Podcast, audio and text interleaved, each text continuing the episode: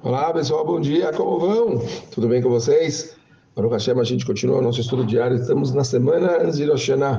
Procura? Vamos talvez falar um pouquinho hoje de Parashá, depois a gente, a gente já começa a entrar também, bom, vamos misturar com o sempre, né? A gente começa a Parashá dessa semana, Parashat Azino, o cântico Moshe Rabbeinu fez um último cântico antes de falecer. Estamos mamados finalmente. Faltam duas para a gente terminar toda a Torá. Tem Razino e depois Vezota Berachá. Fala a Parashá. Razino Hashamayim Va'adabera. Vetishma Haaretz Imbreifi. Ouçam os céus e falarei que a terra escute as palavras da minha boca. É muito interessante. O Arachai Makadosh traz o que, que Moshe Rabbeinu está separando os céus da terra ouçam a terra, perdão, os céus, falarei, e vai ouvir depois a terra as palavras da minha boca. Muito mais fácil a gente falar, ouçam os céus e a terra, né? Por que, que a separação existe? Obviamente, o Arahai Makadosh, ele fala que é natural que precise, precise existir uma separação.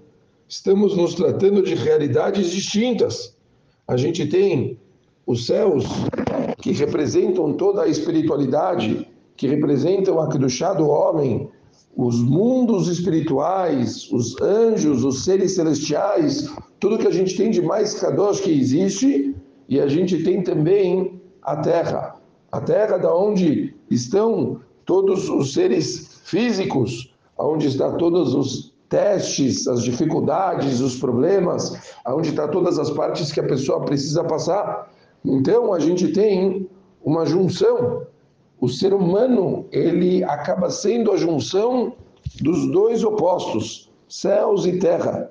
O papel da pessoa é conseguir unir os dois. A gente une os céus da terra para conseguir fazer com que eles tenham o propósito em comum.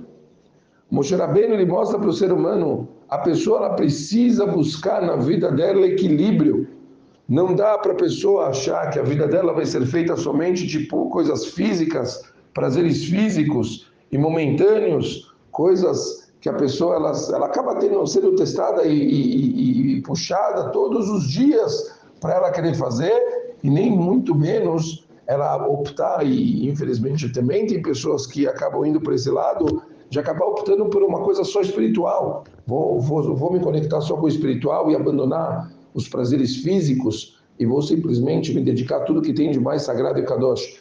O Moshe Rabbeinu está falando, não, não, não.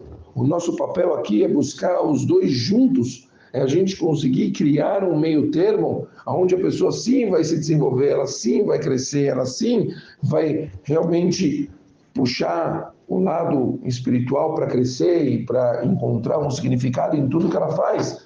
Mas no fim das contas, a Kadosh Baruch colocou essa pessoa no mundo físico. E a Kadosh Baruch colocou essa pessoa no mundo físico para ela realmente se envolver com isso, para ela ter esse físico e elevar ele. A pessoa ela não vai conseguir se desligar disso. Nós não viemos para o mundo para sermos anjos, nós viemos para o mundo para sermos seres humanos.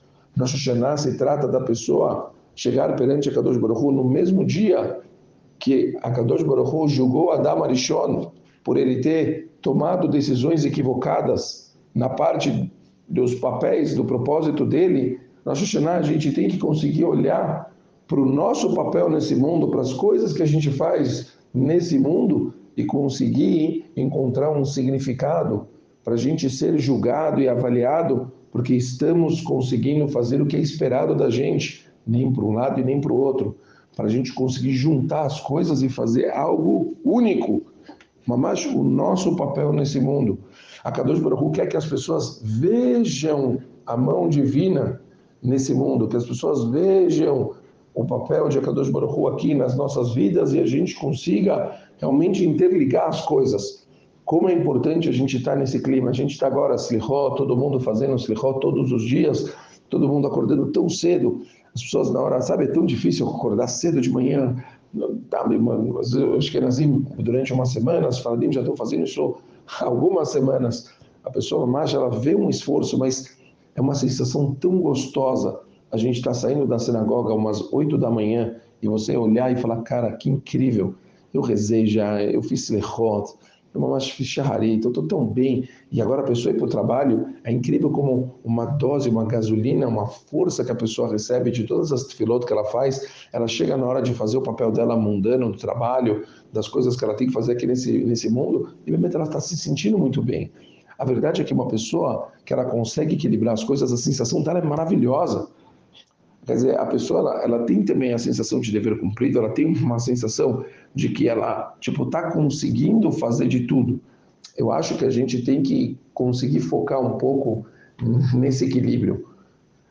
Eu imagino, normalmente, pessoas chegam em Elul, óbvio, a, o foco ele acaba sendo total em crescimento espiritual, né? A gente quer entrar no, nos Yamim de uma forma completamente diferente, mas sinto que as pessoas muitas vezes podem se perder. Uma pena, a pessoa pode se perder e acabar eh, tipo focando e acabar se perdendo nas coisas que ela já já conseguiu é, se desenvolver. Então não, não tem sentido a gente querer puxar demais para um lado e, e acabar se perdendo. Mas o principal dos principais é a gente ter equilíbrio, é a gente conseguir é, ter uma vida confortável, uma vida onde a gente consegue dar para nossa casa, para nossa família todas as necessidades possíveis e por, por outro lado a gente também cresce espiritualmente cada vez mais, a gente consegue levar todas as coisas físicas e consegue cumprir o nosso papel nesse mundo. Lembrem sempre, equilíbrio a gente não pode ficar puxando demais. A gente tem que unir os céus e a terra.